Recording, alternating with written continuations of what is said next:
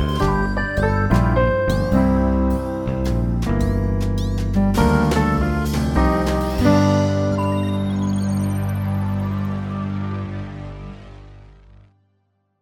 Bienvenidos a Vida entre Bits, un podcast donde tenemos conversaciones sobre diseño, historia, tecnología, anécdotas y demás cosas que rodean a nuestros videojuegos favoritos. Yo soy Antonio Uribe, mejor conocido como Fire, y del otro lado del internet tenemos a mi estimado compañero de micrófonos y el que se encarga que todo esto se escuche bien y les llegue a todos, Artemio Urbina. ¿Cómo estás, Artemio? Hola, ¿qué tal, Fire? Pues ando muy bien por acá, un gusto estar aquí de nuevo con nuestro estimado público y por supuesto con un gran invitado que en esta ocasión tenemos a Zeus Mendoza Romero, un mexicano de origen neocalpense de corazón. Desde hace tres años está colaborando con BroDBG creando contenido para su canal. También colaboró en el programa Retro Game para el canal de televisión BitMe al lado de Gus Rodríguez y en la actualidad se encuentra creando videos en sus ratos libres para su canal personal llamado Tibu Troll, en donde tiene un programa quincenal de Noches en Bulgaria y semanalmente hace las Tibu News, donde habla sobre juegos, estudios y creadores que son ignorados en la mayoría de los medios oficiales, con el deseo de diversificar, compartir y dar a conocer las cosas que le gusta jugar. ¿Cómo estás, mi estimado Zeus? ¿Qué tal? Buenas, buenas, buenas, eh, Fire, Artemio. Qué, qué bonito se escuchó esa introducción, Artemio. Gracias. No, de qué. Un gusto tenerte por acá, mi estimado Zeus. Bueno, lo que solemos hacer es, eh, pues, preguntarte si tienes alguna anécdota relacionada con los juegos que nos quisieras compartir. Sí, eh, tengo ah, una que justo estaba recordando, añorando, y tienes que ver tú, Artemio, justo con esa anécdota, de que justo cuando todavía vivíamos en un mundo que no tenía pandemia, y acostumbrábamos mucho visitarte los fines de semana, Lex y yo, y era un fin de semana para conocer juegos, para ponernos nuevos retos, platicar, convivir, todo este rollo. Pero eh, eh, alguna gente ya la sabe, eh, tu sillón es muy cómodo. Muy, muy cómodo. Y era el ambiente ideal para, pues, para dormir. Porque era luz ah, completamente apagada. Buen audio, buena iluminación.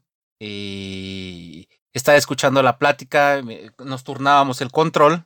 Y eh, pues, era un momento en que Sí, a mí, a mí me vencía el sueño, me, me hipnotizaba estar este, teniendo esas pláticas y eh, muchas de esas se dieron justo con, con esta saga que, de la que vamos a hablar. Y una vez, recuerdo muy bien que eh, nos fuimos rayando ya a la medianoche y de puro milagro alcanzamos a agarrar eh, el transporte público para regresarnos. Si no, nos hubiéramos tenido que quedar y hubiera sido una noche muy larga jugando. Que pasó varias veces, ¿no? Sí. Sí, sí, sí, ha pasado, ha pasado. Y que se extraña que, que regresemos a, a esas em, eh, historias que esperemos que algún día pronto vuelvan a pasar. Ojalá. Sí.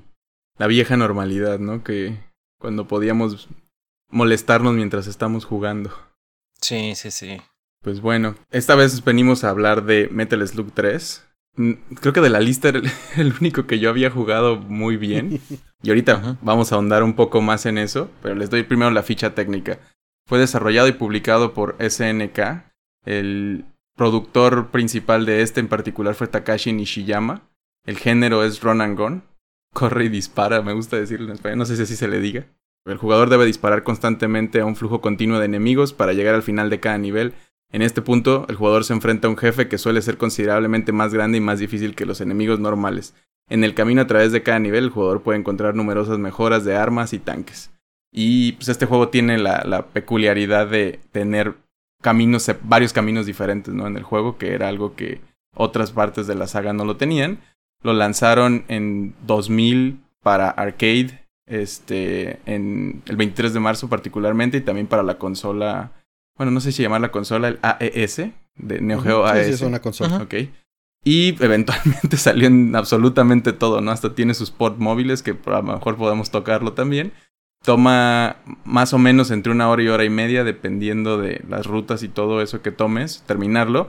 Y en donde vi la página decía que tiene esta manera de ponerlo de el camino principal y extras que toma tres horas. Me imagino que esto es porque exploras rutas o lo juegas varias veces para explorar diferentes rutas o por los coleccionables que alguna de estas versiones tenía, ¿no? Que, que fue mi caso. Pero cuéntanos, Zeus, ¿por qué estaba este juego en tu lista? Y particularmente el 3, ¿no? Y no alguna otra versión. eh, estaba en mi lista porque eh, dije, a ver, un juego que me haya marcado mucho, eh, ya sea personal y retomándonos por allá por el año 2000, justo yo estaba por allá de la universidad, todavía estaba en la universidad y fue una época difícil para mí porque fue la época que casi no consumía yo videojuegos. de hecho, me pasó esa, esa etapa de PlayStation 1 al PlayStation 2, pues me la brinqué. Y mi medio que tenía yo como para seguir conservando esa, ese vínculo era pues, básicamente puro arcade. Y ver este juego eh, en esa época que ya, digamos, SNK venía como que un poquito de capa caída, ya siento yo que, eh, su, que sus sagas más importantes se cerearan cada año. Sí fue un movimiento arriesgado pero justamente eh, Metal Slug fue uno de los proyectos que fue más fue mejor recibido y tenía mucha mucha creatividad, tenía muchos detalles nuevos eh, que, agregaron a la saga y que pues creo que hasta la fecha todos los fans le tienen un gran cariño a Metal Slug 3. Sí, sí, sin duda. Hay, hay mucho cariño por esta versión. Y la primera vez entonces lo jugaste en la versión arcade. Sí, sí, sí. De hecho, eh, eh, yo en mi vida he visto un cartucho de AES, mm. puro eh, MBS o MBS, sobre todo porque eran productos caros. Y la forma más accesible que tuvimos por allá, si mal no recuerdo, creo que la mejor versión que salió, creo que fue la de Xbox. Pues ya fue varios años después. Ajá, sí, y ya ahí este, fue más como que para el mercado casero, pero en esa época sí era puro arcade y pues, trata de volverte bueno jugando porque este juego, si no, si no, si no le tienes la seriedad y el respeto, necesitas tener una gran cartera para pues, poder jugar a tus anchas. Particularmente ahorita que decías de esta versión, salió en PlayStation 2 eh, y en Xbox por 2003-2004, dependiendo de la región. Y luego ya creo que el siguiente es hasta el Xbox Live Arcade de 2008. Así es. Sí, y ahorita ya, pues creo que también ahorita lo podemos jugar para consolas nuevas. Sí, sí, después salió en la consola virtual, luego en mobile, luego en PC, el PlayStation Network, Nintendo Switch, Play 4 y Xbox One. Sí, Vita también creo que por ahí anda. Ah, en estas colecciones, ¿no? Que luego también hacían. Ajá. Sí, sí, sí. Yo siento que es el más querido de toda la saga en general por los fans. Justo eso estaba pensando yo porque lo rejugué y a lo mejor ahorita platicamos de eso, pero Recuerdo más el, el 2 o el X, dependiendo de la versión. Este, pero este es como el top. Para mí fue el tope de la saga. Y la verdad no recuerdo si. O sea, sé que hay más. Pero no les puse ya mucha atención. Y sé que, pero este. Del SSNK de ese momento. Fue el último, ¿no? También. Sí, quizá también de, de, la compañía sí fue el juego más eh, innovador en ese entonces, porque también tenía Kino Fighters y tenía otros títulos que ya venían como que de capa caída, pero Metal Slug 3 sí fue como un respiro, así como que miren, este, todos los errores que tuvimos en la versión de Metal Slug 2, tratamos de corregirlos en la versión X. Y ya que comprendimos cuáles fueron nuestros errores, pues vamos a sacar eh, una historia, porque yo lo podría definir así, es eh, Metal Slug quizá es la historia más ambiciosa de toda la saga y al grado que se vuelve como una película interactiva. Hay, varios detallitos por ahí que mencionamos que quisiera dejarle a la audiencia este, un poco más claros. Eh, de entrada, pues e, efectivamente es un juego que salió originalmente en arcade, en una plataforma que se llama Neo Geo. Eh, Zeus eh, mencionó dos variantes de la plataforma, AES y MBS. AES es la versión casera. Imagínense que por allá de 1990 el arcade era hardware muy superior, ¿no? En cuanto a procesador, en cuanto a memoria, el tamaño de, las, de los, entre comillas, cartuchos que había para los juegos arcade era mucho mayor que, una versión casera, pero un orden de magnitud, pues. Y lo que decidió hacer SNK fue lanzar esta, esta plataforma llamada Neo Geo con dos variantes que literalmente eran idénticas en capacidades. Es decir, si tú tenías la versión casera, era idéntico al arcade y viceversa. Cosa que era pues muy distinta a la actualidad, ¿no? Pasamos por una etapa en la que el arcade se fue para abajo y las consolas caseras se hicieron más poderosas, pero en aquel entonces era todo lo contrario. Y el Neo Geo trataba de ser justamente una plataforma en la cual no hubiese diferencia en la versión casera. y, y, bueno, son carísimos los juegos de versión casera. En su momento era al revés. Los caros era la versión MBS, que es la versión que era una licencia comercial, de explotación comercial y pública. Y los baratos eran los caseros. Baratos, entre comillas, ¿no? porque te vendían la licencia justamente para poder utilizarlo ganando dinero. Y los cartuchos no eran compatibles. Eh, hasta la fecha es, tiene uno problemas queriendo usar incluso los adaptadores actuales. Sí. Cuando los quieres usar en la plataforma contraria, ¿no? Pero es una plataforma que justamente me introdujo la posibilidad de meter cartuchos en arcade y movía el cargo de los gastos al operador únicamente a la propiedad intelectual del cartucho y eso lo hizo extremadamente popular en México. A la plataforma incluyendo a King of Fighters y Metal Slug no fue la excepción desde que salió, se hizo muy popular. Eh, otro punto que quería mencionar es que realmente el juego no es hecho por SNK. Es hecho por otra compañía que se llama Nazca. Nazca. Mm. Que viene de Irem. ¿no? sé si después quieran entrar a, hablar de eso. Hay mucho que escarbar ahí. Sí. Eh, porque es, muy interesante, pero SNK los compra justamente el año de lanzamiento de Metal Slug, que no creo que sea casualidad. Yo tampoco eh, creo. Sí, fue el año que ya se publica literalmente bajo, bajo SNK. De hecho, el cartucho todavía tiene eh, la voz de presentación y el logo de Nazca, pero no aparecen nunca. Pero están dentro del código del juego. Sí, sí, quizá viene de estos orígenes de, me parece que es Gunforce, Artemio. Gunforce es uno de los juegos que justamente los creadores hicieron en, en, este, en Irem, que es esta compañía hermosa que creó R-Type. Sí. ¿no? Y, este equipo viene de varios juegos, ¿no? Hicieron In the Hunt. In the Hunt. Hicieron Arm Police Unit Gallop, Undercover Cops, Gunforce y Gunforce 2. El ya mencionado In the Hunt. Y bueno, ya como Nazca hicieron Neotorf Masters para, para También muy bonito. Y sí, yo creo que se distinguen también mucho en su calidad gráfica. De hecho, se veía en esas épocas de Gun Force. Y fue lo primero que te brinca cuando ves el primer Metal Slug. Dices, este tipo de juego yo ya lo he visto en algún lado. Y pues te das cuenta de que es de la, de la escuela de Nazca y dices, ah, ahora entiendo por qué gráficamente se parece mucho. Y es algo que a mí en ese momento no. O sea, yo sentía que eran los mismos creadores, pero no tenía la línea, ¿no? Porque unos eran de repente Irem poco después era, era Nazca y al final pues es SNK. Y como todos los nombres de los desarrolladores están ocultos, ¿no? Muchos, muchos son desconocidos hasta la fecha. Digo, sí, sí conocemos a varios, pero, pero no a todos. Tienes a Kazuma Kuyo, tienes a Hiyamuta, ¿no? Tienes a varias personas que, que han seguido carreras muy fructíferas con los años. Incluso hoy en día varios de ellos trabajan en Platinum Games.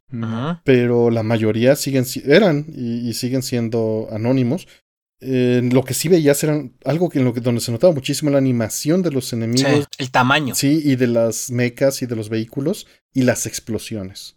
Es algo súper característico de ellos, ¿no? Sí, sí, e, e, era muy...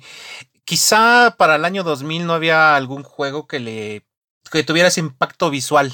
Y eso era también mucho de lo que llamaba la atención a, la, gente. Eso que mencionas es algo muy curioso porque algo que dijeron en una entrevista es que como en el 2000 los polígonos era lo predominante, la gente no iba a estar satisfecha con el 2D a menos de que fuera a ese nivel. Entonces sí lo estaban haciendo muy conscientemente para competir de que fuera sumamente llamativo. Sí, sí, sí. Y creo que se le nota, ¿no? Esta estética pixel art como a ese nivel increíble que creo que muy pocos juegos llegaron a, de nuevo a ese nivel.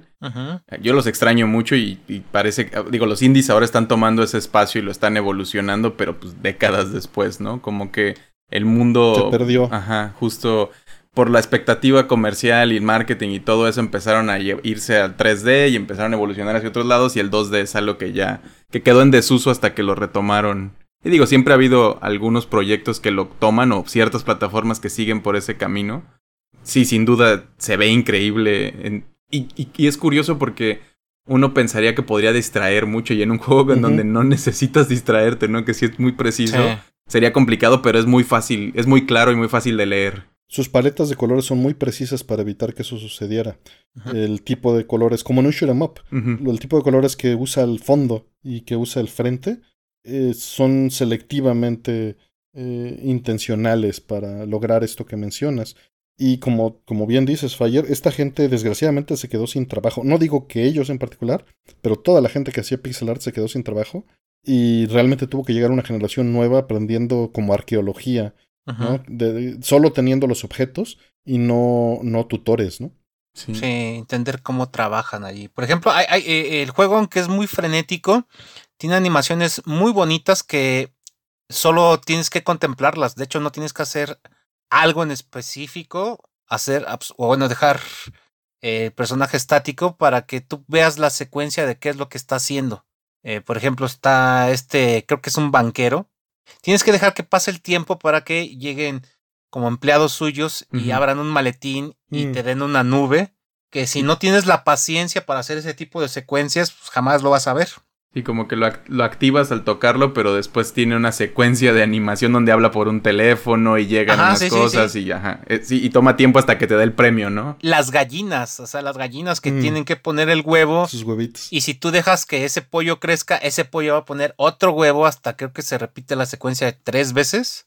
disfruta esta secuencia porque más adelante va a venir este eh, acción muy frenética. Y son detalles que tenían también una intención cada vez que lo jugaras fueras encontrando más cosas, una experiencia nueva cada vez que lo repitieras y también que para los jugadores que van por score tuvieran muchos muchísimos secretos que descubrir, ¿no? Sí. ¿Tú cuándo le entraste, Artemio? Yo, eh, bueno, Metal Slug original lo conocí en los arcades, eh, pero era algo que pues me parecía inaccesible, ¿no? Me fascinaba verlo, pero no lo jugaba mucho. No tenía los ports. Había visto un par de juegos que, que estaban relacionados, y me parecía impresionante. Sí estaba un poquito cargado ya a moverme cuando salió el 1 a, 3D, pero para el momento en el que salió el 2, que fue un año después, o sea, el... No, dos años después, ¿no? Creo el 2. El 1 es de 96. 96, 98. Ajá. Ajá. Dos años después ya había regresado como al 2D diciendo, no, sí hay algo aquí que me falta, ¿no? Eh, hay, hay, hay, un hueco que el 3D no llena, que siempre lo he, lo he descrito como en el 2D eres omnipresente y puedes ver lo que está sucediendo atrás de ti. En el 3D difícilmente puedes hacer eso a menos de que el juego esté pues en una vista de cámara lejana, ¿no? Y, esto te permite realizar acciones que son sobrehumanas. Y, tener reacciones que el, que el, mismo personaje no podría tener, ¿no? A menos de que fuera nuevamente sobrehumano. Y eso, eso de los juegos 2D me parece muy atractivo. Y me hizo justamente regresar a Symphony of the Night y a este Metal Slug X fue básicamente al que, al que regresé. Cuando salió el 3, pues sí estaba yo ya invertido. Obviamente solo los había jugado en arcade, no tenía los ports eh, caseros, que sé que eh, los de PlayStation y Saturn pues son inferiores al, Neo Geo, siendo que el Neo Geo pues, es una máquina que ya tenía nueve años de, haber salido, un 68000 con puro, puro sprites y un Yamaha, ¿no? Para hacer la síntesis FM. Y aún así, las, las bestias que eran el Saturno y el, y el PlayStation no podían por memoria, porque tener tantas animaciones en RAM para copiarlas a video RAM era algo pues sumamente costoso. Tuvo que pasar otra generación y como bien dijo Zeus, la generación de PlayStation 2 y Xbox. Yo estaba muy activo en comprar por internet en ese momento y importé las versiones japonesas en el momento en el que fueron anunciadas de Metal Slug 3. Justamente tengo las dos, tengo la japonesa de, de PlayStation 2, que fue la que más jugué, y luego compré la de Xbox por esto mismo que mencionas, que era la que prometía verse más bonito. Ya. Y justo ahora que desempolvé la Xbox para jugar Psychonauts hace un par de semanas, aproveché y antes de poner Psychonauts puse Metal Slug 3. Aunque tengo los cartuchos y lo puedo jugar en los gabinetes, sí. quise volver a experimentar eso de jugarlo en la consola. Y bueno, ya podríamos hablar de los ports después. Pero lo disfruté, lo disfruté bastante, ¿no? Ver también mi save game de hace 20 años en, en uno de estos aparatos. Sí, te transportó. Sí, sí, me transportó y ver lo que había sacado y lo malo que. Digo, no digo que sea muy bueno hoy en día, pero era súper malo hace 20 años en Metal Slug. No le había sacado casi nada. pero me fascinaba. Era, era una de estas cosas que me parecían mágicas y un. El poder tener eso en casa eh, fue maravilloso para mí. Y hasta el momento en el que pocos años después pude comprarlo en arcade, ¿no? Sí. Sí, sí se siente el poder cuando ya lo tienes este, en tu casa y. Pues fluye muy bonito. Es, son juegos que son fáciles de agarrar y es parte de su diseño. Que cualquiera pueda agarrarlo y entender rápidamente los controles. También los juegos de Noyo siempre tenían esta pantalla en la que te enseñaban a controlar los personajes. A, B, C y D. Ajá. y, te enseñaban cuáles eran los movimientos complejos, ¿no? Que sí vale la pena eh, eh, dominarlos en Metal Slug 3 en particular, creo. El abordar y desabordar los tanques. Sí. Sí, sí, porque es súper importante estratégicamente en Metal Slug 3 y es algo que yo no entendía hace 20 años.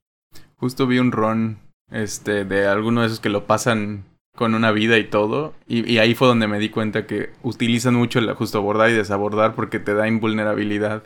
Sí, sobre todo para el vehículo. Porque el vehículo, pues, es, la sufre y es muy conveniente tenerlos. Ajá.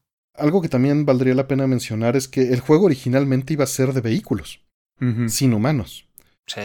Ahorita, ahorita que entramos a eso, y los vehículos por eso estaban sobreanimados, ¿no? Se agachaban, voltean hacia arriba, son muy responsivos y visiblemente muy expresivos. Sí, parecen como animalitos, ¿no? Como, bueno, algunos sí son, pero en general tienen esta como expresión de movimiento. Sí, ya, ya, en las últimas entregas sí le agregan, este, tiene un camello, Sí, de hecho en el desde el 2 ya, ya tienes el tienes varios eh, el cabello, el avestruz, ¿no? Y cuando les pegan mueve como el tanque el particular, no como que tira la cabeza para un lado que hace esta sensación de como que está cansado o algo así, está muy humanizado, bueno, como muy animalizado, sí. E, en esta entrega justo eh, introdujeron muchos vehículos, algunos súper extraños como el elefante, o sea, sí, agarrar el elefante sí decías es un es un suplicio agarrar el elefante. Sí, sí se siente como está pesado. Y es un es una cosa como un side quest de alguna manera, ¿no? Como este atajo que es de, regreso y luego es, lo pierdes, lo, ganas al final de todo el recorrido este y regresas a dejarlo, ¿no? Me, lo hubieran dejado.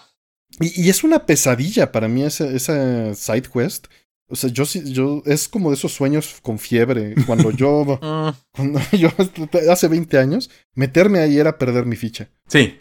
Y creo que era una manera de presumir si tenías habilidades el tomarlo porque, de nuevo, nomás te daba puntos, ¿no? Y no, y no te podías llevar al animal como para que te diera ventaja hacia adelante. Entonces era una manera de decir, mira, me voy a poner en riesgo porque soy muy bueno. Creo que sí era una cosa para presumir. Y, ahorita que mencionabas esto de que el juego fluye muy bien y es, es muy intuitivo, ¿no? Y, pero algo que sí noté, y, y, a lo mejor ahorita regresamos a, a, esta experiencia que yo tuve de rejugarlo, pero es que esta manera en que las pistolas de los tanques o de los vehículos funcionan, como, como solo tienes la, el stick, ¿no? Y ciertos botones, todo es muy claro, brincas, disparas, bombas y el movimiento.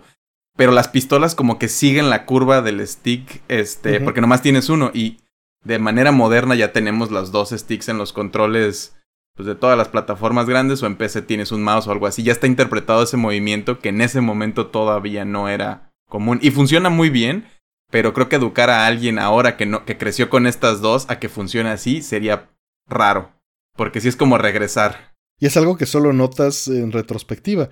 Obviamente a nosotros que ya estamos viejos, pues lo sientes completamente natural y no piensas en eso, ¿no? Sí, no, es, es como, justo, es algo normal, es como, como driftear con, en Mario Kart de ciertas maneras, ¿no? Que es algo que pues, siempre ha sido así.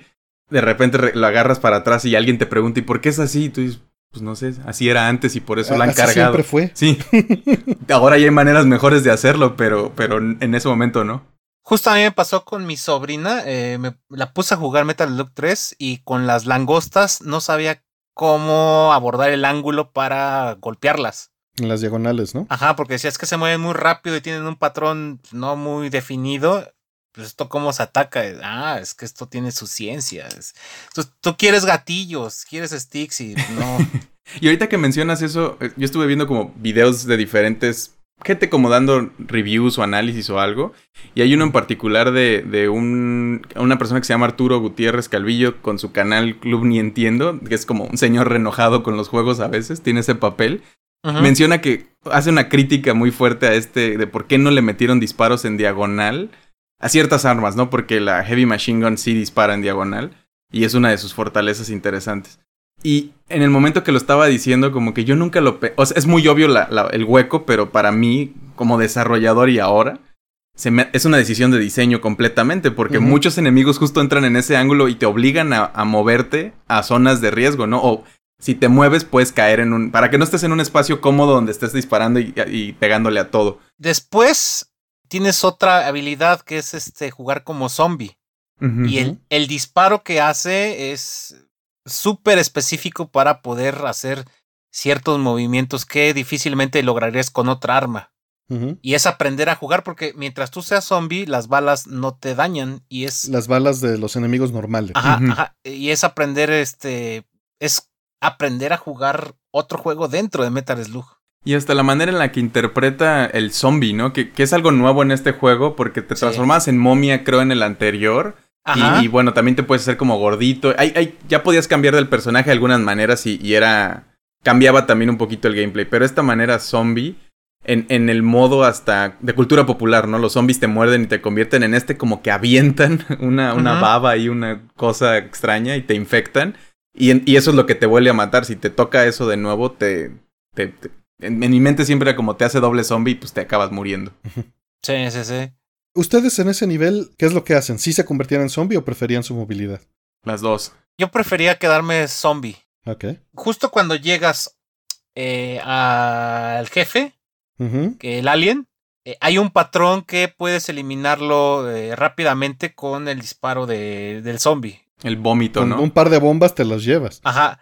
Y justo cuando, cuando hace esta transición a como que la siguiente fase del jefe, eh, hay un maletín y recuperas tu movilidad, pero uh -huh. llegar, llegar como zombie, si sabías que tenías que hacer, era muy gratificante y si no era muy frustrante porque era perder una vida segurísimo ahí. Sí. Y, y por eso dije los dos, creo. En, en mi perspectiva, o en, mi, en la manera, el truco que me aprendí en las maquinitas era eso, llegar como zombie te dejabas uno de estos maletines de cura al final uh -huh. y, lo, y tratabas de echarte, porque ese, ese jefe, como ya bien dijo, esos son dos partes, ¿no? Primero unos aliens panzones raros que están flotando y luego como un monolito o, o una, un huevo raro en el centro que avienta unas, este, sí, como unas tabletas de, como tipo la de los mandamientos, ¿no? Y, Ándale, sí. Y, con esta bomba lo puedes deshacer a los primeros como si fueran de agua, ¿no? Los completamente los deshaces y lo que tienes que hacer es, si, si eres muy bueno puedes evitar algunas placas y, y matar al segundo, si no pues vas corriendo o brincando lentamente por, por este maletín y ya le pegas al segundo, que es una parte muy fácil. El primero es complicado. Y también la sección que lleva el jefe es complicada yendo de zombie. Lo que te conviene es jugarle a llegar normal y convertirte en zombie al final. En el último, ajá. sí, porque son unos soldados ajá. que se avientan en un. como que Unos llegan como casi toda la. Ajá, como toda la pantalla, ¿no? Y justo aprovechando que estamos hablando de eso, yo. A mí me tocó jugarlo en las maquinitas de mi pueblo. Me tocó ver el final cuando alguien. El bueno, el que, se, el que tenía el título que la terminaba con un peso. Este, llegó al final una de esas veces yo le metí mucho más al 2 y eventualmente al X en el PlayStation, que ya lo uh -huh. tuve y le pude tomar con calma y jugarlo con mis hermanas y todo. Pero definitivamente este se sentía como una evolución y como mucho más interesante. Y este sí solo lo jugué en la maquinita. Y desde el primer jefe, pero en particular este segundo, ¿no? De los aliens, ya era algo muy especial el juego, creo yo. Como otros, otras versiones eran como más de guerra y, y, tanques y cosas así, pero este sí estaba, explotaban todo al máximo, ¿no? En, en esa presentación de los niveles y los jefes. Sí, eh, yo le tengo un cariño muy particular al X, digo, porque fue con, con, lo que regresé y también donde abrió un poco así esto de los aliens y las momias, pero como bien dices, el 3 lo lleva, le sube el volumen a 11, ¿no? -huh. El primer jefe, ese cangrejo y esos colores, sí. fue de lo primerito que puse en un upscaler cuando tuve, o en el gabinete fue ver eso, porque creo que es, eh, es perenne, ¿no? Es, ese arte no envejece. Es simplemente hermoso y también la animación y el control. El control es sumamente bueno y responsivo que regreso a esto porque no mencionamos que dado que tiene una animación tan cargada, es completamente irrelevante al control. Tiene completa prioridad el ser responsivo. Y sí. la animación se va a un segundo plano. Y lo muestra muy bien, por ejemplo, el zombie. Todos estos tiempos que le toma aparecer y todo eso, pues no te hace daño el juego ni nada. Pero está todo muy bien coreografiado y mostrado para que tengas ese control. El zombie que reacciona lento es muy obvio el, el tiempo que toma en reaccionar, pero es algo que viene cargado en el gameplay, ¿no? Como que sí es. Sí está muy bien hecho y ahora que yo lo compré en Steam para volverlo a jugar, porque no tengo ninguna otra manera de hacerlo. Y me eché un run completo con mi novia, que ya he dicho varias veces, ¿no? Ya no creció jugando videojuegos y no es tan buena. Yo usé como 30 y tantos continuos y ella como 50 para poderlo uh -huh. terminar. Y estaba pensando que en, en, su tiempo me costaba un peso, creo, el, el continuo, ¿no? Sí. Si cada uno de esos hubiera sido un peso, me hubiera tocado como 80 tirándole a 100 con, con esos tantos que quedaron de, de en medio. Y el juego en combo con 1, X y 3 en Steam me costó 80 pesos. Entonces, Creo que me hubiera gastado más en las maquinitas de haberlo jugado. También hubiera jugado con tanta libertad, tal vez. Este, o sea, sintiéndome protegido, que es una experiencia muy diferente, porque la adrenalina que sentías en las maquinitas de estar muy bien tomando decisiones, sí era muy, sí era muy estresante y se te juntaba. al menos sí, y la gente se te juntaba para verlo el show, y más cuando ya estabas en los niveles de al final. Sí. Sí, es eh, romperlos. Está padre jugarlos, sí es algo que yo también he experimentado de. Pues les pones las fichas y libre acceso, ¿no? Es como que el sueño que, que siempre tuvieron y llega, llega alguien y se sienta en la máquina. ¡Ah, está el Metal Slug! Órale, ahí están las fichas y se dan para acabarlo, ¿no? Ya hasta que vomitan de, de Metal Slug. Pero, como bien comentas, la experiencia era distinta. Era de, tengo cinco pesos. No, tengo 20 pesos. Voy a llegar al tercer mundo. Y tengo que ser muy bueno para disfrutar estos cinco pesos. Y, y en Japón, pues estaba esta cultura, eh, o, o, tal vez aquí también, de decir, bueno, le voy a echar, ya me mató el segundo jefe, le echo otra moneda para ver si lo paso y a ver qué sigue, que esa es la experiencia occidental y, y atascada, ¿no? Eh, siguiendo esto de, del experimento del bombón, es lo que menos te va a dejar a futuro. O decir, voy al game over, vuelvo a empezar, y que mi ficha me vuelva a durar otros 15 minutos, y a ver si llego más lejos, ¿no? Con lo que voy aprendiendo. Y esa era la manera de crecer pero requería esa disciplina. Y, es difícil, ¿no? Y, es mucho más difícil hoy en día, si tú lo compras en Steam, tener esa disciplina. Pero si no lo conocen y si no los han jugado y lo quieren experimentar eh, de una manera menos intensa, pero, pero más a largo plazo, jueguenlo por fichas. Sí, sí, creo que vale la pena. Yo nada más porque quería explorarlo todo y pues presentárselo a mi pareja y nomás no tenía tanto tiempo, ¿no? Pero era como creo que sí es una experiencia muy diferente que yo ya tuve en su momento también. Y de hecho estas versiones eh, digitales, mi queja más grande, y no sé si tenía que ver con mi computadora o algo así, pero es que se sentía tosca, que justo es lo contrario a lo que el juego en su momento se sintió, ¿no? En estas otras plataformas donde está mejor hecho. Y estas cochinadas de achievements sí, sí ensucian mucho, de repente salen y están en otro ah. estilo y encima, y es como, Apáguenlas, sí, Es como... Yo apago esas cosas. Sí, sobre todo, sobre todo en este juego que sí se siente mucho como si estuvieras jugando o estuvieras metido en una película. Sí te puede sacar completamente de ritmo de, de tu gameplay, pues, que te estén mandando mensajitos o y, es un juego que castiga mucho, ¿no? Porque justo una de, los, de las cosas que tienen su diseño son estos personajes que rescatas y que te los, si lo rescatas y no te mueres, te lo cuentan al final y te da puntos, pero en el momento en el que te matan, sea para perder todas las vidas o no, se pierden. Y era otra de esas cosas que presumías en el momento, ¿no? Terminé el primer nivel con todos o con tantos o algo así. Sin, perder, sin perder ni una vida, con tanto de score y todos los enemigos liberados y rutas alternas. E, es un juego muy vasto. Ahorita que mencionas lo de los posts, ¿no? Los Prisoners of War, eh, eh, los diseñadores comentan que la idea justo es que eran el item box, ¿no? Era, era la cajita de signo de interrogación de Metaslog. Pero los animaron y les dieron personalidad y por eso les pusieron los nombres. Incluso en Metal Slug 3 tienen nombres de varios desarrolladores o gente que estuvo involucrada en la, en la producción y era una manera de, de hacer que hubiera interés. También hay un, hay un personaje particular que es exclusivo de, bueno, que nació en Metal Slug 3, ¿no? este, este Hyakutaro Ichimoji, ¿no? Ajá. Que es este Pau que lanza eh, los Hadokens. Ah, sí. Ajá. Y, y, que justamente se supone que es uno de los agentes especiales que se dejó capturar para después ayudarte cuando esté infiltrado. Ajá. Tiene, el, tiene lore. Sí. Eso, la nube, el satélite, como estas otras cosas que te duraban un par de pantallas y ya. Siempre se, o sea, como que se sentían muy poderosos e interesantes pero eran también muy, se iban muy rápido, ¿no? Como que, y más en un juego donde pues cuando te matan lo pierdes, ¿no? Y sí te hace apreciar, o si eres muy buen jugador, pues como mantener esa, esa ayuda extra siempre. Está, está muy interesante el formato. Digo, es, es como uno de esos de arcade como icónicos, este, pero funciona muy bien y es impresionante. O sea, no le pide nada a un, este, a un juego moderno que quiere imitar el estilo, ¿no? Como Cophead o algo así siguen siendo cosas que las juegas hoy y se sienten como en ese momento y, tienen ese reto y funcionan muy bien. Sí. Ahora que, perdón, ahora que mencionas lo de eh, que es eh, icónico, es muy curioso que lo sea cuando el año en el que sale esta versión, el 3, es el año en el que los arcades mueren. Ajá. ¿No? Entonces es como ya el último canto de despedida. Una, una buena carta de despedida. Sí, el, epítome, ¿no? Como ya la. Sí, ya estaba todo muy. Lo hicieron muy bien, ¿no? Como al final pudieron haberse ido.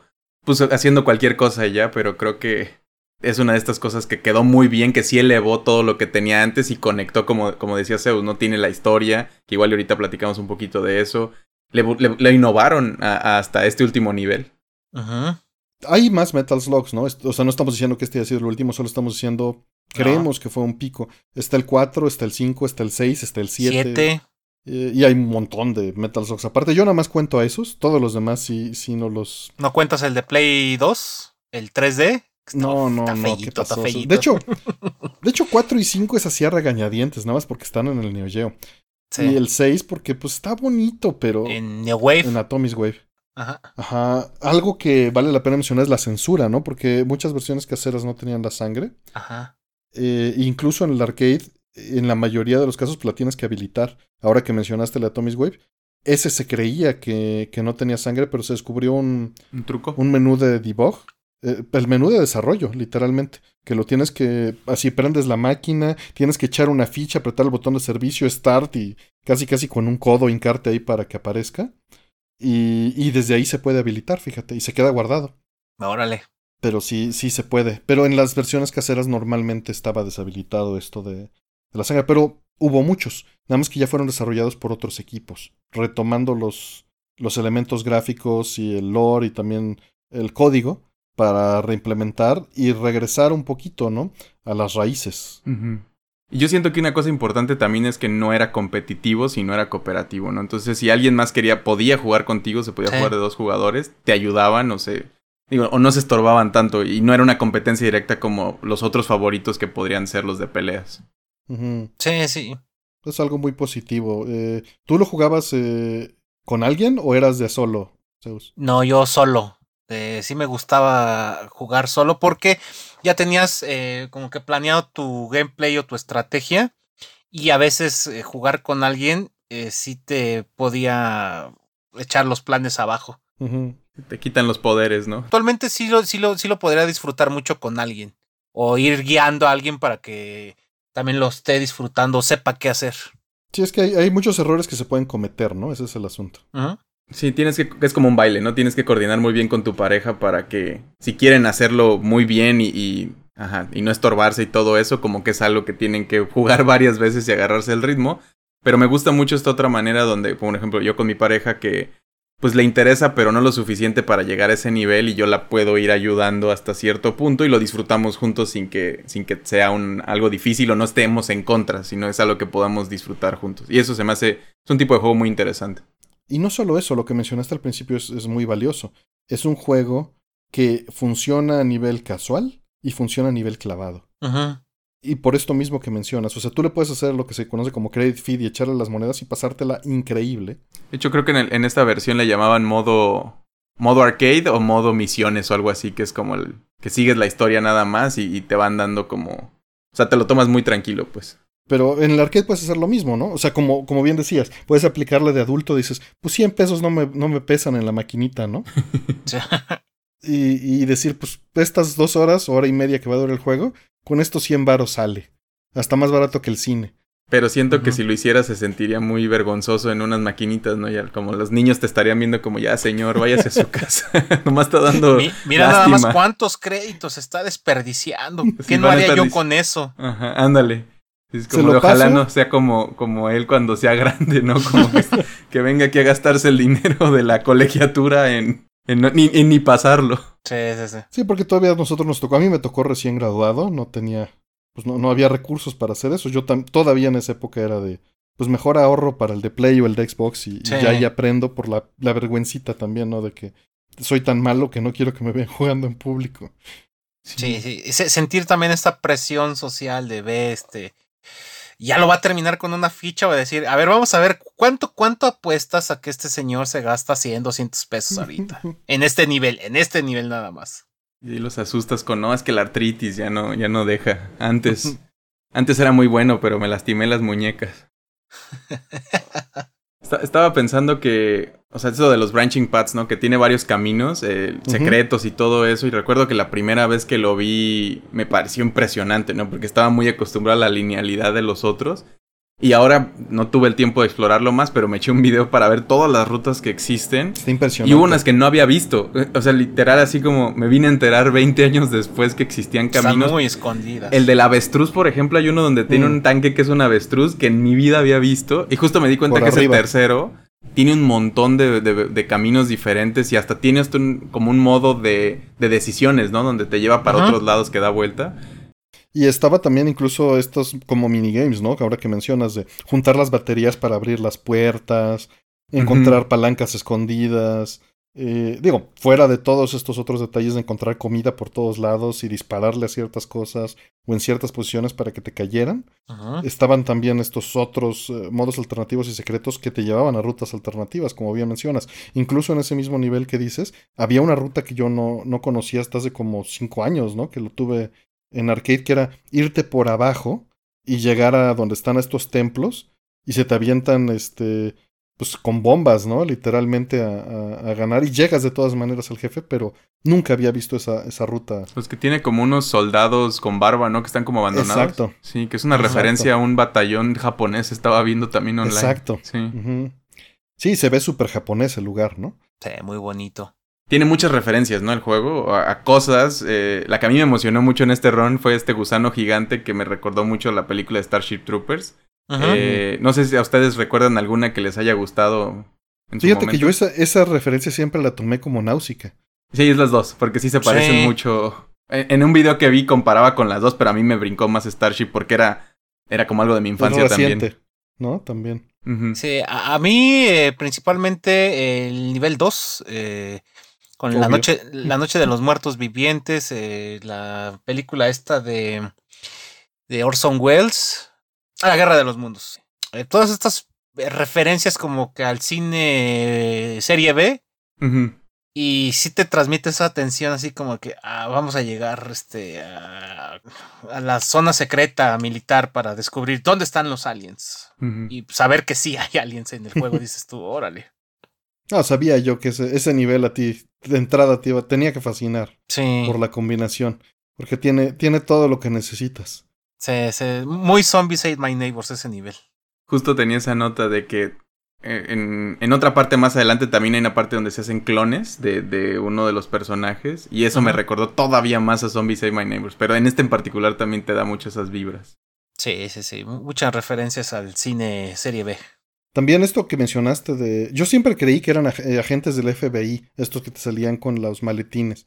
Porque te daban, seg- según recuerdo, te daban el Thundercloud y en el nivel 4 te dan eh, los láseres, ¿no?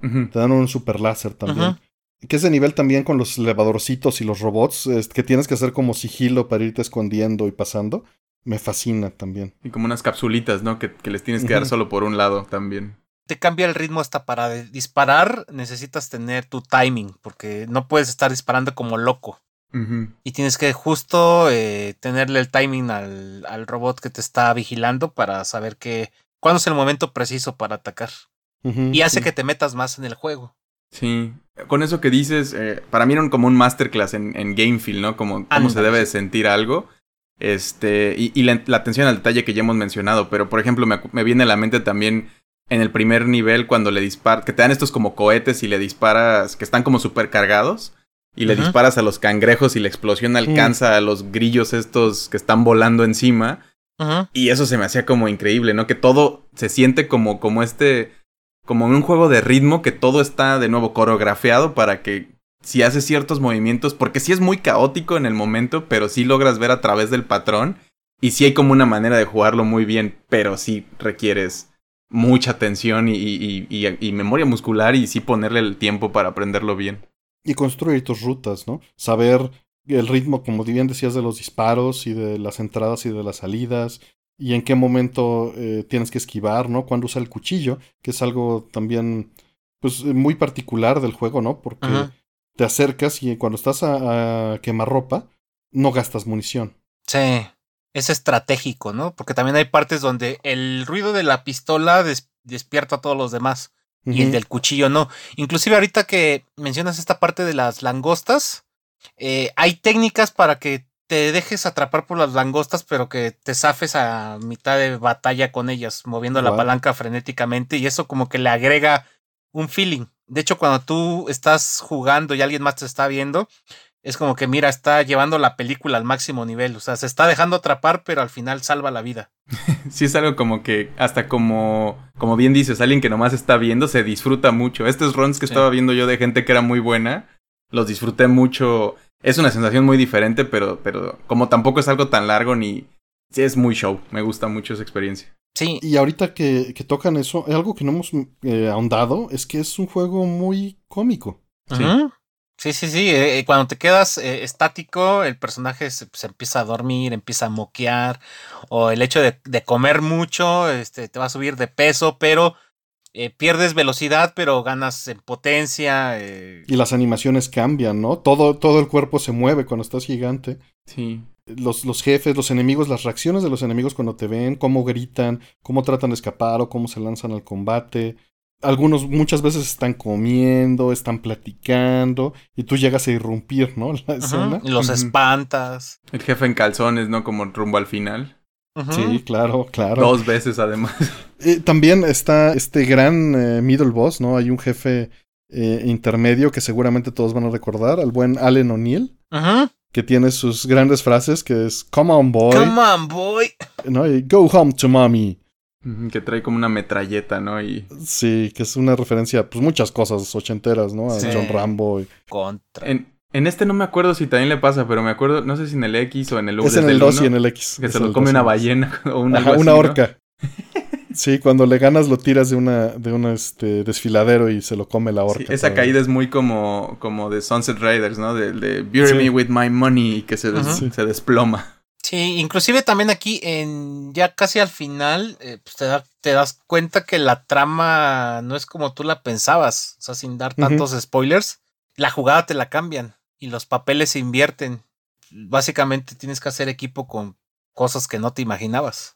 Así es, así es.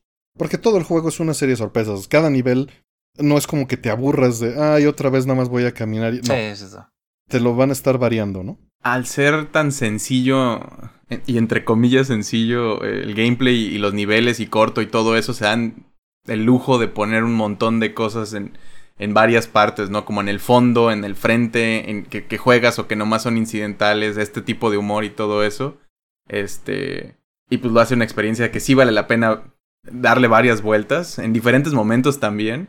Porque cada vez descubres algo nuevo, ¿no? Ustedes, que estamos hablando ya de, jugarlo y todo eso, ¿con quién jugaban? Yo, yo por ejemplo, tiendo a mm. jugar mucho con mujeres en cuando se puede y, en este caso prefería siempre a Fío. A Fío, claro. ¿Tú, Zeus? Fío eh, o Tarma eran mis, mis favoritos. No, yo sí les hago el feo bien duro a Marco y a Tarma. Aunque sean los originales, yo me voy por Fío y si no puedo por Eri. Mm, sí, sí, sí. Sí, a mí Fío me daba mucho no sé, como que tenía mucho carisma. Se veía como que era la ñoña y me caía bien. Sí, tenía mucho carisma. Mucho, me sentía representado. Porque la otra era como la también chica de guerra clásica, ¿no? Sí, y la, el este otro era más como que la, la militar de oficina. ah, pero de todas maneras a mí me late mucho Eri. Y de, y, y de los dudes, el Tarma se me hacía. Era como el como el ridículo, ¿no? Se me hacía. El otro era como muy héroe y este era el como, como el que estaba muy de risa y no me, no me gustaba tanto. Y, también tiene esto su peculiaridad porque eh, los, los, jugar con los personajes se siente diferente.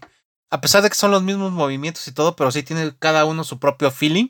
Y sí le da también pues otra interpretación a cuando tú estás jugando tu gameplay y decir, ah, este, no sé, hoy tengo ganas de estar jugando más cómico, ah, voy por Tarma o más fino, agarró a Fío. Mm, y tienen, digo, todos tienen sus animaciones diferentes y sus reacciones y muertes y todo eso, ¿no? Como que... Sí, sí, sí. Detallitos más, detallitos menos, pero sí, sí tienen un, un feel muy peculiar. Y en, en, cuanto a los niveles o jefes, ¿tienen algún favorito? Uf, no, es, eh, eh, tiene jefes muy memorables. En especial el cangrejo, este de los aliens de la segunda parte, el robot, el robot. está increíble. Ah, pues ya dijiste como la mitad de los Pues dijo del 1 al 3. Es que los láseres que lanza el robot, de los ojos me tomó un eh, buen rato. Descubrir el patrón y ver así como que. Yo lo tenía muy bien medido de otra manera y le estaba explicando a mi novia como tienes que ir hacia la orilla, o sea, brincas, te quedas en el centro con el robot, ¿no? Y cuando haga esta animación, corres hacia la orilla y brincas. Y ahora vi que con, el, con un vehículo lo puedes Ajá. evitar y fue como de, ah, estos genios de que juegan muy bien y se saben todos estos, ese nivel de trucazos no llegaba a mi, mi- No, tampoco. el vago yo. de mi farmacia, ¿no? No, y hay, hay este comandos o estrategias diferentes cuando llegas con vehículo y sin vehículo. Y es, Claro. es muy disfrutable. También eh, eh, el jefe final es también Sí, es una cosa mu- muy, épico. interesante, muy, muy sí. épico. Sí, es, es un viajezote. Ese nivel 5, hijos de su madre. No, dura como 40 minutos. Es pues. la Sí, mitad sí, del sí. juego, ¿no? Sí, ¿Sí? sí, es, es una penitencia, ¿no? Nivel, digo, está increíble, pero es, es largo, largo. Yo me acuerdo que justo cuando acababa de tener gabinete, los- el primer gabinete que tuve fue de pie, no, era, no era Candy. Y ahí jugaba mi Neo Geo con, con Metaslog. Y si era de que ya les dolían los pies a los visitas, pero ahí seguían, ¿no? ahí seguían en el nivel 5 de Metaslog 3. Sí, te Sí. haces unas sentadillas rápido y luego de vuelta otra vez. Eh, pues, De hecho, fuera del nivel final que, que tiene varias partes y todo eso, y si no queremos spoilear, el cuarto es el de la máscara, ¿no? El- de la pirámide y todo Ajá, esto, ¿no? exacto. que- Ujú, ujú. Es muy asiático y muy mexicano a la vez. Como entre tailandés o como que. Sí, por las, ca- las cabezas que salen, Ajá. ¿no? Las pirámides, exactamente, está muy sudamericano en muchos. En muchas Parece partes que están- Tzalcoatl, las unas que se ven a los lados de fondo. Y, y- y de hecho, cuando se transforma como en Quetzalcoatl, que lo ves y parecen también unos lobos. Hasta eh, tiene jefes increíbles este juego. Sí, y desde el principio te das cuenta de eso, ¿no? Porque de creo que el primero era el, el que es muy militar y es como, pues sí, es un juego de guerra y está padre. El segundo te avienta ahí como un- un- unos ligeros twists que dices como, órale, interesante, ¿no? Sí. Pero este tercero desde el principio dice, no, no sabes lo que te va a esperar, no hay de absolutamente todo. Hay plantas que es- come hombres, hay este, los zombies, están los yetis, sí, como que en cada... Están las momias, los Las dientes momias, del león. Los gusanos estos, los, los, los peces, las como pirañas. Ujú. Sí, y luego en submarino también tiene varias cosas. No, eh, estás en el aire, estás en el agua, estás en el hielo, estás en la arena, en la jungla. Todos los que se te pueden ocurrir los tiene, los escenarios.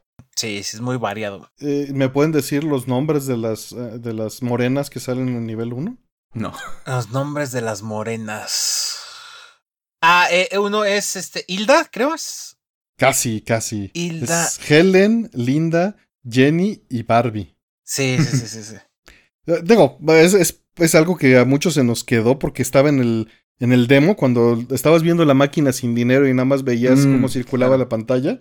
Esa era la, la pantalla que más se repetía. Sí. Y también es ese derroche de recursos, porque no es como que eh, reutilicen eso en niveles de después. Sí, ¿no? No, el, el nivel de los zombies es, pues nada más es esta parte y ya. No vuelve a pasar. Sí, es como, como fuegos artificiales, ¿no? De cierta manera, como que los quemas, se ven hermosos, pero pues ya se acabaron. como Ajá. cada Sí. nivel lo van usando y es increíble y el siguiente se reinventa. Sí, sin duda. Es, eh, es impresionante porque el nivel de animación, la cantidad de cuadros que hay para cada uno de, de estos enemigos y, y la interacción que tiene, pues es maravillosa.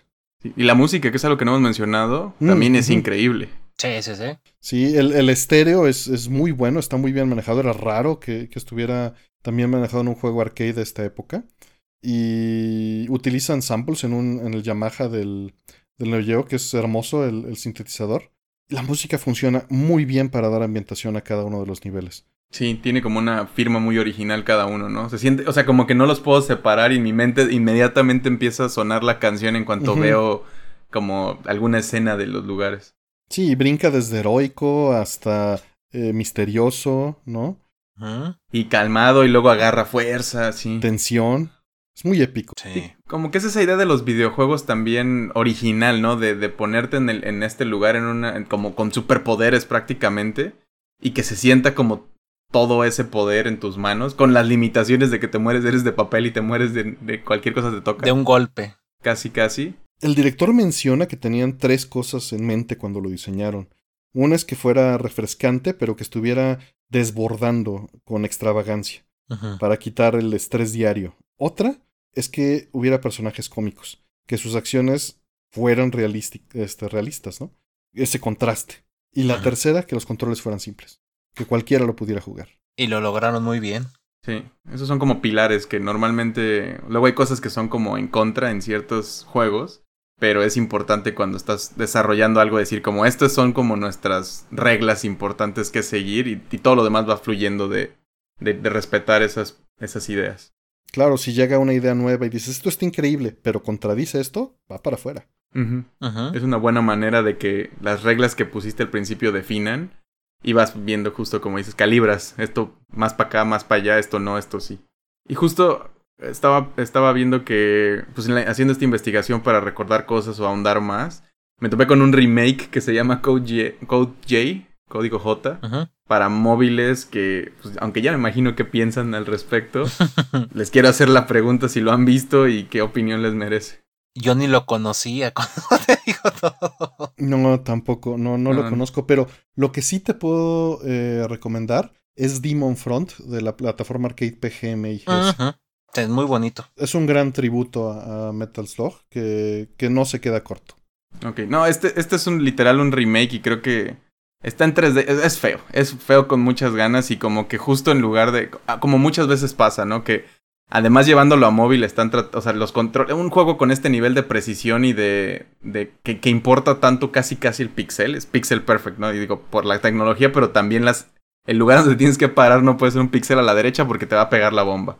Sufre mucho cuando lo pones en un espacio mucho más floaty con controles que, que son muy flotantes como son estos sticks mm. virtuales. Y sí, es una cosa que duele y que hay que reinterpretar muchas cosas. Y, y además la estética que escogieron no siento que le vaya mucho. Eh, a, ojo, es como estas cosas que ya hemos dicho muchas veces en este show también, ¿no? De este cosa hecho en, en Unreal y que se ve increíble y es como, no sabes de qué estás hablando, ¿no? Y creo que este, este en particular sufre de eso, que pierde mucho del carisma y, además en este, así como está se ve ya bien. Y digo, hay ports también de móvil que no creo que sea la mejor experiencia, pero pues sí es lo que puedes tener a la mano al menos te permite tener una algo parecido. Para pasar un rato está súper bien. Pero, pero no necesita un remake, ¿no? No necesita una versión porque ya se ve tan increíble como se tenía que ver en ese momento.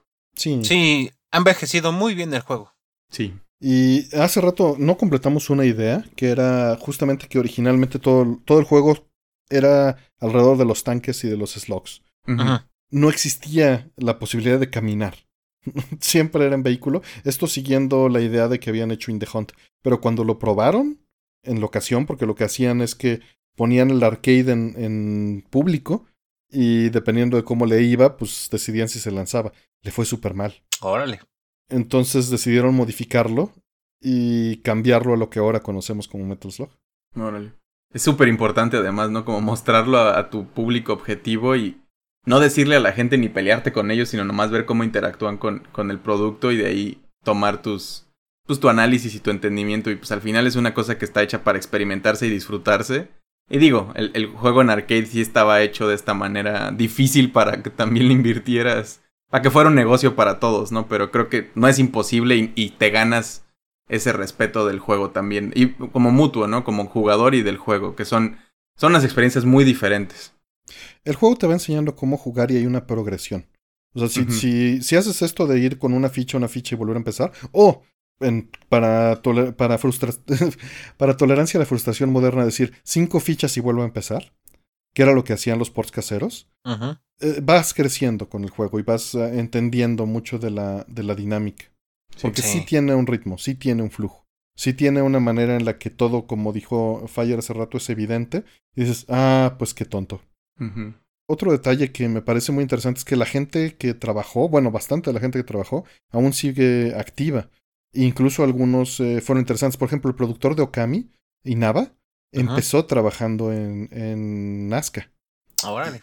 Y trabajó en, en SNK haciendo eh, sprites también para Samurai Showdown y varias otras cosas. Incluso eh, el compositor de R-Type también era parte de Nazca y de Irem. O sea, todas estas personas siguieron esta ruta, se fueron a Platinum Games. Varios son programadores como Kuruoka. Eh, y el director, ¿no? Bueno, no director, el codiseñador de, de Slog, este Kazuma. perdón, el codirector de, eh, y codiseñador de Metaslog, este Kazuma Kuyo, pues también eh, terminó trabajando en, en, un montón de cosas. Y hoy en día está trabajando en una empresa que seguro conocen o han escuchado que se llama Grancela, que son los que están desarrollando Art Final 2. Sí, sí, sí. Mm. Y, y, viene de haber trabajado en los juegos originales de Irem, pasar por Metal Slug y ahora está ahí. Sí, pues qué escuela. sí. Trae toda la escuela. Creo que con eso que estás diciendo, ah, bueno, anunciaron hace poco eh, que se viene un juego Tactics de Metal justo de Metal Slug. Y está en pixel art también y se, ve bastante interesante. Habrá que ver cómo, cómo transmiten muchas de estas cosas a... Porque son géneros como opuestos, ¿no? Uno es mucho más de, de tente a pensar la jugada y el otro es más como, toma, muévete, muévete y, ya, y dispara. Sí, se siente un poquito como nada más ponerle la licencia, ¿no? Sin duda. Digo, con eso igual muchos juegos increíbles este, han salido de, de decisiones así. Pero lo que yo no había sido muy consciente y digo, entendimiento de que también la SNK quebró poquito después de este juego, ¿no? En 2001, si mal no, no recuerdo. Por ahí. Y ha pasado con varias compras y las licencias terminaron o, las propiedades intelectuales terminaron con otras compañías y luego volvieron, etcétera. Y la última, creo que persona que está en cierto control y, y lo vi en, en, tweets de este juego de Tactics porque estaba emocionada la gente y decía, recuerden que este príncipe de Arabia Saudita que compró acciones de SNK. Sí. Una parte importante, no creo que el 33%, pero con el contrato de compra eventualmente le iban a vender otro 17 punto y algo que lo hace dueño mayoritario, o lo va a hacer dueño mayoritario. Exacto. Y esto ha, ha hecho que mucho, digo, es una persona que independientemente de muchas cosas, este, es dudosa su, su manera de tiene problemas con, de derechos humanos en su país, ¿no? Es, es y, por eso mucha gente dice como no, no le den dinero a estas licencias y todo esto porque pues al final ya es dueño esto y pues no sé si es algo que ustedes hayan pensado mucho en general, es algo que a mí me, apenas me enteré y sí le pone como un cierto punto, digo, igual no me interesaba tanto el Tactics, de manera lejana digo como, ah, qué padre, qué interesante, pero, ajá, no sé ustedes que a lo mejor son más fans de, de la compañía o cómo sientan este traslado de de que nació, digo, y mencionan que viene de, hecho de otra compañía que eventualmente Seneca lo compra y luego después se vuelve otras cosas. Sí, no, por ejemplo, cuando quebró ese SNK, eh, ha tenido ahorita cierto repunte, porque cuando perdieron muchas licencias por ahí, negocios mal hechos, Kawasaki eh, eh, se propuso recuperar la compañía y lo logró. Y ahorita que ya tiene, digamos, todo el control y los derechos de muchas de sus licencias, decidió asociarse con este príncipe saudí. Y también eh, uno de los convenios que hicieron es, te voy a dar lana para que le metas otra vez a la compañía, pero quiero que exista un nuevo Metal Slug. Y es lo que pues, vamos a ver con Tactics, que se, se ve bonito, eh, habrá que ver qué tal se juega. Pero yo sí le tengo bastante fe, sobre todo ahorita porque está ahí Dotemu metido. O sea, Dotemu ha estado haciendo un trabajo increíble para los fans. Y tengo, tengo fe de que este juego también sea, sea algo importante. Yo sí estoy en el espectro opuesto, yo no tengo nada de fe. También me molesta el, el, que esté involucrado este individuo desde que se anunció hace un par de años. Entonces, eh, tengo muchas reservas. No estoy diciendo que no lo voy a consumir, puede llegar, pero no tengo nada de esperanza en ello. Ok. ¿Y, Dotemu es, es, es... Es publisher. Ajá, ok. Que ha hecho, ha tenido aciertos, pero también eh, ha tenido algunos errores. Ha ido mejorando, sin duda. Sí. Sin duda, eh, ha sido una trayectoria difícil, porque pues somos, somos un grupo de fans pues exigentes, ¿no? Sí. Entonces se han visto un camino difícil. Ha, habido buenas cosas que ha sacado, muy buenas cosas que ha sacado de Temo. Y unas cuantas que han sido de, híjole, ¿por qué me hiciste eso? no era lo correcto eso. Sí, es difícil. Es, es un mercado difícil, ¿no? Andar comprando, invirtiendo en propiedades viejas y tratando de complacer a viejitos no es algo sencillo. Sí. O sea, me siento que definitivamente es algo que, que está buscando dar cosas nuevas a ese a esa generación, ¿no? Que, que, creció o que le tocaron de, de momento estos juegos. Sí. Pero a la vez también quiere venderlos a la, a la generación moderna, ¿no? Entonces ese punto es el que creo que puede ser difícil, ¿no? Porque... Y se puede lograr sin duda, pero tendrías que hacer algo como... Digo, y, hablamos de que Metal Slug cumple esto, donde lo puedes jugar de manera casual al menos en de, estas distribuciones modernas, ¿no? En el arcade pues no se podía. O de manera muy clavada y meterte demasiado. Y creo que tienes que encontrar ese balance donde no se estorben y le des a los dos lo que quieren, pero el gameplay, al, las dos partes quieren que sea increíble, ¿no? Y que sea una gran experiencia. Solo algunos quieren este reto y los otros tal vez no, quieren más historia, no sé. Sí es algo complicado de hacer, pero pues Sí, con, complacer a los fans está duro. Por ejemplo, también hace unos meses Dotemu puso una imagen eh, de un arte conceptual que estaba haciendo de Garou Mark of the Wolf 2. Mm, que los personajes, eh, para los muy clavados, o sea, se, ve bonito el diseño, pero para los muy clavados, luego, luego les brincó que esos personajes eh, eran unos tech demos que existían en fotos de una presentación que se hizo y el juego fue cancelado. Y ya fue ahí cuando pues, le brincó a la gente y dijeron, ¿y qué tal si le sueltan más licencias a Dotemu? Y ya de ahí, pues este, pues ya veremos a ver qué, qué más eh, depara el destino para esta compañía y SNK. Y lo importante creo que también es lo que dice Artemio, ¿no? Son un distribuidor o publisher que, pues más que nada es algo de marketing y de, de los contactos con las plataformas y todo eso. Mucho del trabajo de que el juego se sienta y sea algo es Digo, también deben de tener cierta mano en eso, pero al final es el estudio que lo desarrolla y eso ahí varía también de todos los proyectos, creo que Totemo ha estado trabajando. Y es, en cierta forma es normal que hayan decidido algo así, porque hacer un nuevo Metal Slug con la calidad eh, de animación eh, sería muy costoso. Muy costoso si lo quieres hacer con, con assets actuales, ¿no? Con, con arte nuevo. Y reciclar el mismo arte que ya han tenido ya se hizo en el 4, el 5, el 6. sí, e, ese fue el error que tuvieron, siento yo, a partir del 4. O sea, que sí reutilizaron mucho del arte que hizo popular al 3. Y, digo, se juegan padrísimo. Y en mecánicas no evolucionó, ¿verdad? ¿O sí? Poco. Muy poco, muy poco. En el 6, por ejemplo, puedes cambiar, puedes tener las armas y seleccionas con ellas con un botón. Mm. Entonces puedes tener la Heavy Machine Gun y seguir usando la pistola normal, por ejemplo. Ajá. Y reservarla, ¿no? Este tipo de detalles son los que cambiaron, pero no era como, eh, pues, definitivo, ¿no? Un, eran pequeñas evoluciones que funcionan bien, pero vivo sin ellas sin problemas. claro, el juego, o sea, no es, una, no es una decisión drástica en el juego, no es algo como... Sí. Sí, sencillo. Y creo que eso es una cosa que, por lo cual tal vez lo llevaron a otro género donde pudieran aunque hay competencia, como ya hablamos aquí, ¿no? De Advance Wars o, otros tantos juegos Final Fantasy Tactics, etcétera, en, el espacio, modernos y, viejos también. Es, un, es, es, como un borrón y cuenta nueva de cierta manera, ¿no? Porque si no lo vas a comparar directamente con estos otros juegos, nomás en licencia, y te permite otras bondades alrededor de... Porque uh, tratar de innovar en ese formato, de nuevo, pues creo que Cuphead recientemente se acerca mucho a esta sensación y también costó un montón y lo llevaron en otro estilo y es muy diferente, pero a las comparaciones con cosas modernas creo que serían muy, muy obvias y no sé si lo lograran. Sería, tendrían mucho más que perder en ese caso, creo. Y hay otro problema, el input lag y el display lag, y que todo se mueve en línea, ¿no? Y estos juegos en particular están diseñados para tener una respuesta muy inmediata. Tendría que cambiar en esencia para adaptarse a las tecnologías modernas que sí, son más impresionantes, pero son más lentas. Sí, sin duda. El jugar en línea o jugar con, con una televisión HD tiene un, de, implícitamente hay un retraso. Y eso en un juego como estos tiene un costo. Sí. Sí. Entonces, no cumplir en ese departamento también sería problemático. Sí, y yo creo que eso es el, el, problema más grande, como o vas a dar más de lo mismo, pero se va a sentir peor. Innova. O, vas a, empujarlo, o vas a innovar, o vas a querer innovar y vas a morirte en esa exploración, en ese research and development. Y creo que para algo que está reviviendo de esta manera, al menos, creo que ese es un, es un buen camino de recordarle a la gente, como esto todavía está ahí a la mano. Ajá.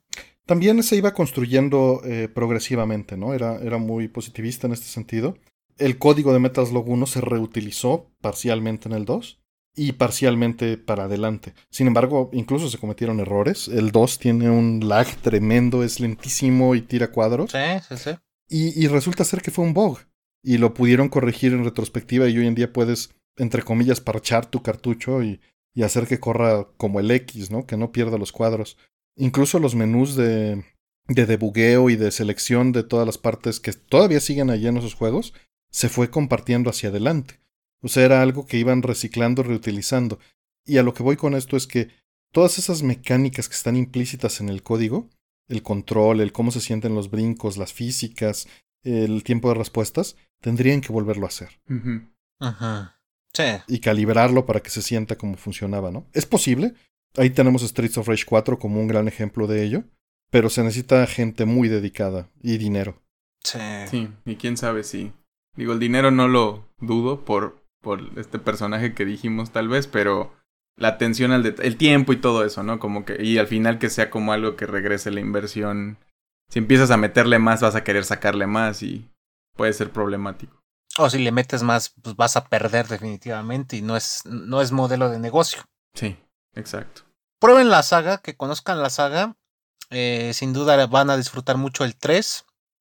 Las siguientes entregas eh, van a notar ciertos cambios que quizá no les gusten. Y quizá a partir del 6 intentaron innovar desde el lado del fanservice. Que a algunos les podrá gustar, otros no. Fanservice con respecto a la, a la empresa.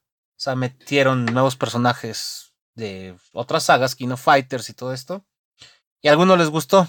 Y otros, pues, eh, yo soy de ellos, de los que se cuentan que nos quedamos con las primeras entregas hasta el 3, que fueron las que en un momento eh, de nuestra vida significó algo muy importante.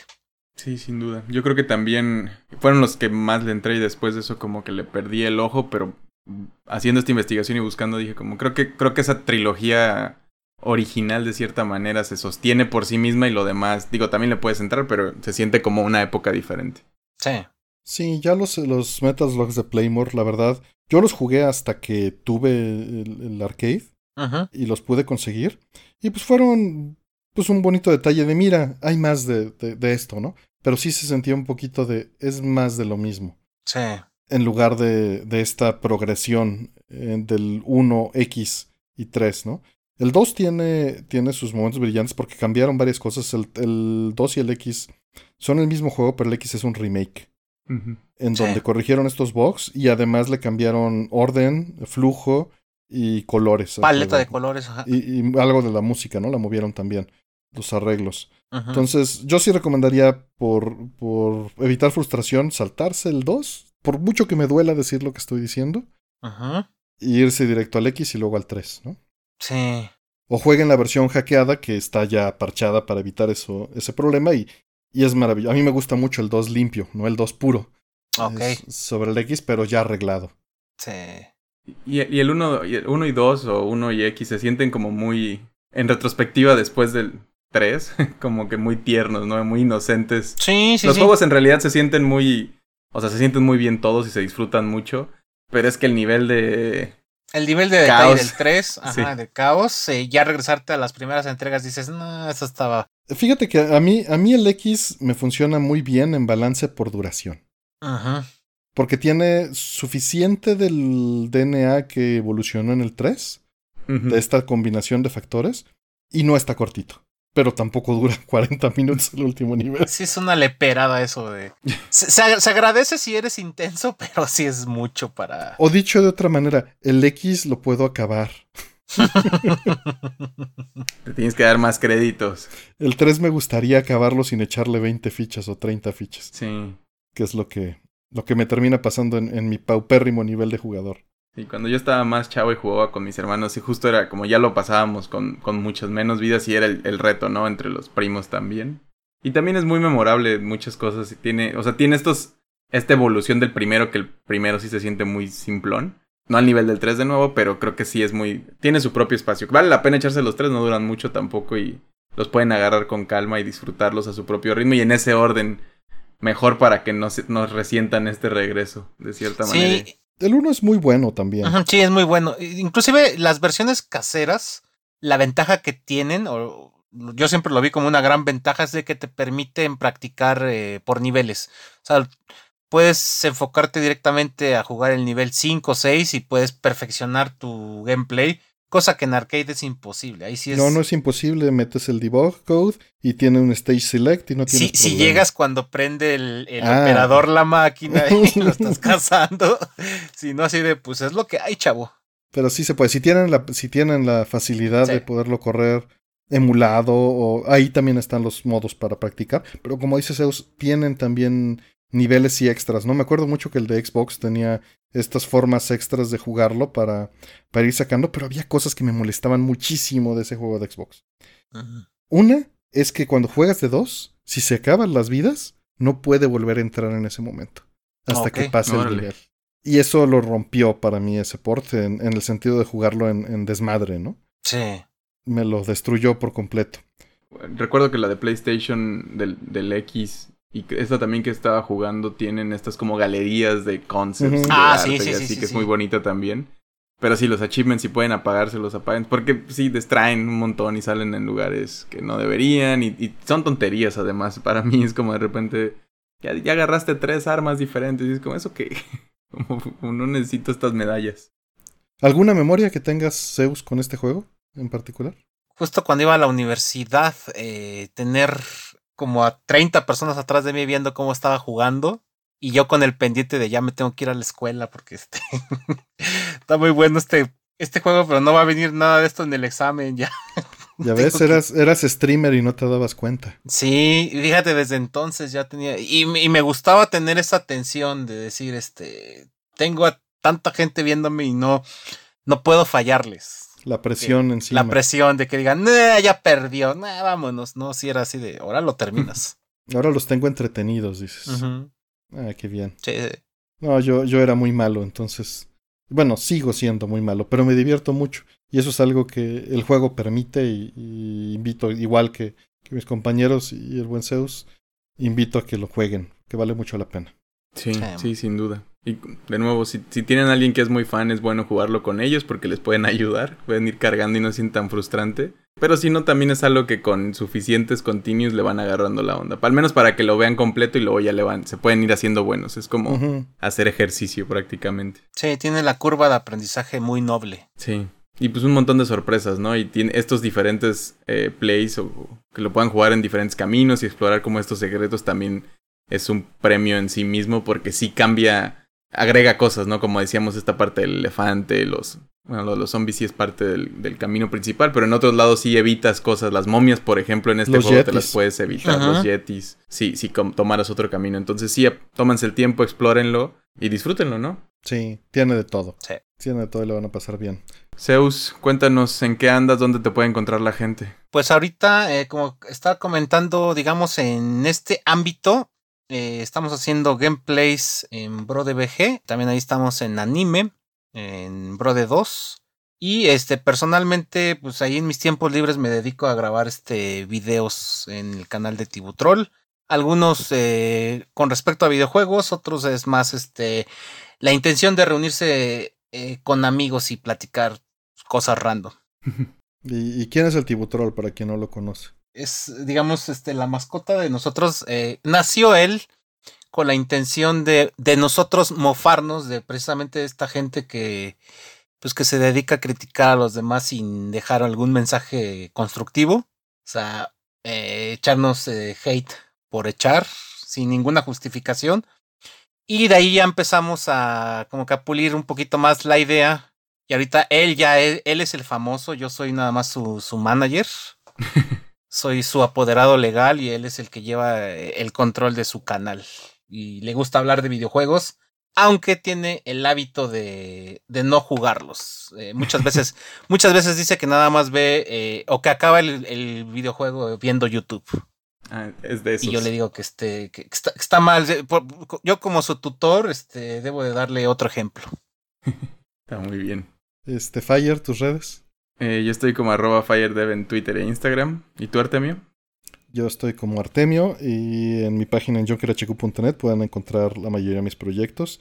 Pues muchísimas gracias, Zeus, por, por habernos acompañado y venir a platicar de este gran juego. No, yo al contrario, aquí este, soy muy fan de Vida entre Bits y este, les deseo que este proyecto crezca mucho. Y pues ya saben, este, un saludo a todos. Sí, muchas gracias.